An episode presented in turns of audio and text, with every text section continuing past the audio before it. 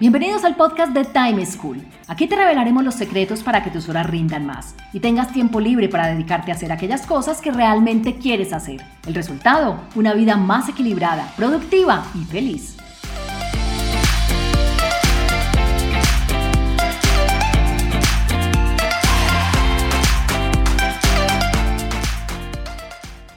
Hola, soy Juan Pablo Lema, un inquieto por la productividad y un estudioso del manejo del tiempo.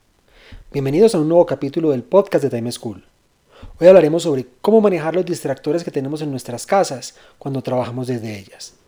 Para esto escuchemos a Laura, una emprendedora que tiene la oficina en su casa y que entre las labores del hogar y su hijo se ocupa en cosas diferentes al trabajo y termina los días trasnochando para poder terminar sus proyectos laborales. Hola, mi nombre es Laura. Soy una empresaria emprendedora, trabajo desde mi casa. Debo combinar mis labores de hogar con las de trabajo. Además, tengo un hijo que me demanda en las tardes con las tareas. No es fácil concentrarme en mi trabajo, pues tengo muchos distractores en casa y cuando debo presentar un proyecto termino trabajando hasta altas horas de la noche, lo que hace que al día siguiente esté muy cansada y no rinda igual. ¿Qué me recomiendas para organizarme y que me rindan mis horas laborales? Muchas gracias. La situación que nos plantea Laura es cada vez más común, porque cada día hay más y más personas que por economía, por decisión propia o por decisión de sus empresas estamos trabajando desde la casa. Y aunque en un principio trabajar desde la casa nos aísla y nos ayuda a evitar un montón de interrupciones que se generan en los ambientes laborales, como por ejemplo los compañeros saludando, el jefe que lo llama a uno para pedirle que se encargue de alguna cosa al último momento, las mismas conversiones de pasillo, en fin, un montón de cosas que nos interrumpan y nos distraen en el trabajo. En la casa también hay una serie de interrupciones y distractores nuevos con los que antes no contábamos. Por ello, para poder ser productivos trabajando desde la casa y evitar que las jornadas se les alarguen sin fin, les recomiendo. Primero, disponer de un espacio específico para trabajar en sus casas. Segundo, fijarse un horario de trabajo. Y tercero, identificar los distractores que tienen y gestionarlos. Revisémoslos detenidamente. La primera recomendación es que dispongamos de un espacio para trabajar en nuestras casas.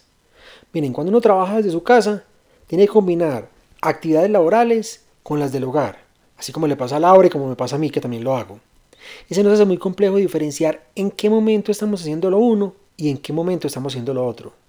Entonces nuestro cerebro se confunde, no sabe qué está haciendo porque el espacio es el mismo. Por ello, uno tiene que empezar a mandarle mensajes a su mente, a su cerebro, que entienda cuándo es que está trabajando y cuándo es que está dedicado al ocio o al descanso o a las labores domésticas, a pesar de ver las mismas cuatro paredes. Entonces, una de las claves primordiales es tener ese espacio dedicado exclusivamente para trabajar. Espero que lo puedan tener y si no, traten de hacer algún ajuste dentro de sus espacios para que lo logren. Este espacio nunca debería ser el cuarto, porque nuestro cuarto debe ser un espacio sagrado para descansar, para dormir, para ver televisión, para otras cosas diferentes a trabajar. Ojalá tampoco sea el lugar en donde ven televisión, ni en el comedor, ni en la sala, porque son espacios en donde hacemos actividades de ocio, en donde compartimos con nuestras familias, en donde comemos, en donde hacemos cosas diferentes y no lo deberíamos asociar nunca con el trabajar. Entonces este espacio debe contar con una mesa adecuada, una silla cómoda, iluminación indicada para que también sea agradable. Decórenlo, pónganle todo lo que a ustedes les plazca para que sea un lugar rico para trabajar y nos sintamos cómodos y felices estando en ellos. Y lo más importante, para que nos podamos aislar. Entonces, ojalá que pueda tener una puerta para que la cierren durante el día y mientras que estén trabajando, sientan que están en un lugar ajeno a su casa. Igual, para que cuando terminen de trabajar cierren la puerta y se quede atrás el lugar de trabajo y estén solo en su casa, que es un lugar cómodo de descanso. Si logran tener ese espacio, especialmente con esta puerta, les va a ser mucho más fácil concentrarse y ojalá que en ese espacio no hagan ninguna otra actividad diferente a trabajar. Ya que tienen el espacio en donde van a trabajar desde sus casas, fíjense un horario. Cuando uno trabaja en la casa, uno se va relajando con el horario y va siendo menos exigente con cuándo va a trabajar y cuándo va a hacer otro tipo de actividades. No sé si a Laura le pasa, pero a mí, como a la mayoría de los emprendedores, es un problema que tengo que manejar y tengo que hacer consciente cada uno de los días en que voy a trabajar. Entonces, como uno se va relajando con el tema, va a ser menos estructurado y no empieza a hacer las pausas cuando las debería hacer o hace pausas más largas, pausas con más frecuencia para ocuparse de cosas que no, son necesariamente las laborales.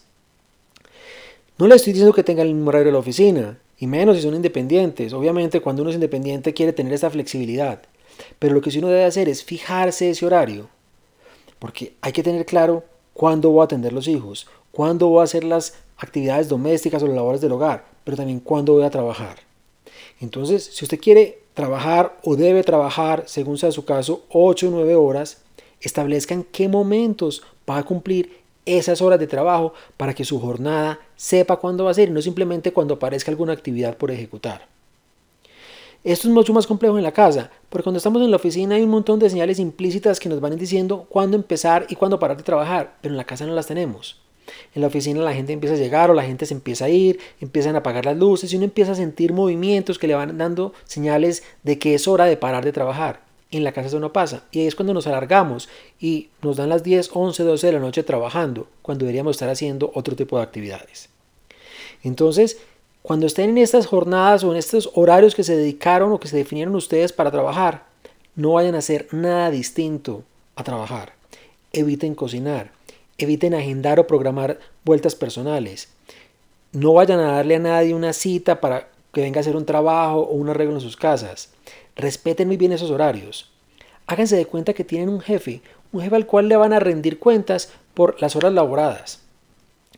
Si uno no logra hacer esto, lo que le va a pasar es que el tiempo se le va a ir yendo sin darse cuenta y al final del día vamos a decir, uy, tengo este proyecto para mañana, ay, tengo que acabar esto y ahí es cuando trabajamos por la noche, nos agotamos y al otro día no vamos a ser capaces de, rendir igual. Ahora, Así tengamos un horario definido para hacer nuestros trabajos y un espacio exclusivo para trabajar en la casa, al final nos vamos a terminar distrayendo. Esto es una realidad. Entonces la mejor forma de controlar los distractores, además de las dos recomendaciones anteriores que les di, es que los identifiquen claramente.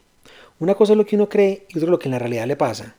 Uno tiene en su mente unas creencias sobre qué lo interrumpe, cuándo lo interrumpe, cuánto tiempo le dedica a esas interrupciones, pero como de verdad nunca lo ha medido, es muy es muy poco probable que eso de verdad sea real y se ajuste a lo que ustedes piensan. Entonces, la invitación es a que tengan una agenda, una libreta en donde cada que se distraigan, cada que sientan que algo los interrumpe, lo anoten. Lleven un registro y hagan una revisión cada semana, cada dos semanas, cada mes.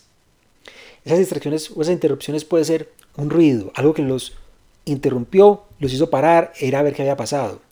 Una notificación, cuando suena el timbre, que timbra el teléfono o el, bien sea el fijo o el móvil, que les dio hambre y tuvieron que ir a buscar algo para comer.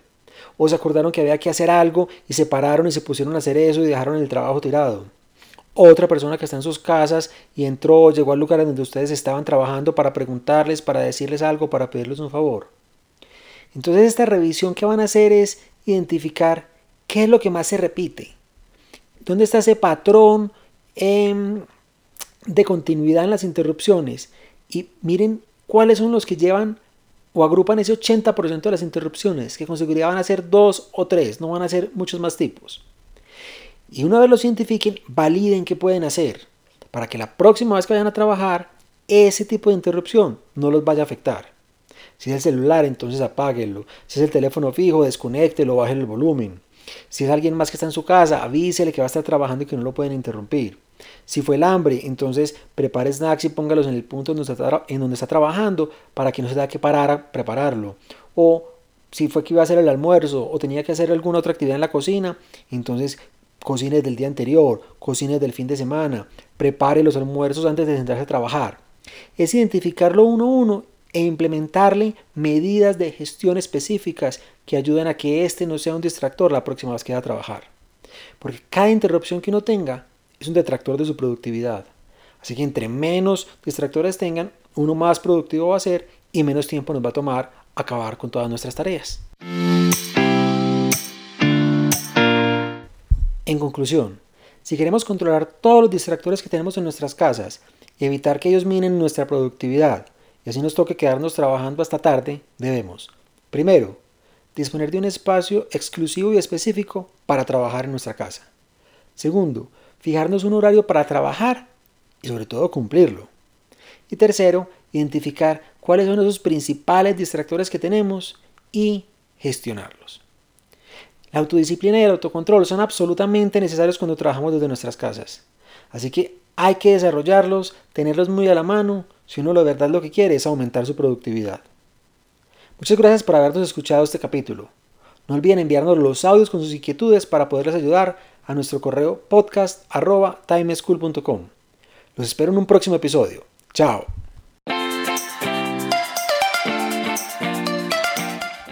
Encontrémonos en un próximo capítulo con una nueva situación y más recomendaciones para que seas más productivo y feliz. Recuerda enviarnos los audios con tus preguntas, dudas e inquietudes al WhatsApp en Colombia 321-700-4810 por correo electrónico a podcast.timeschool.com.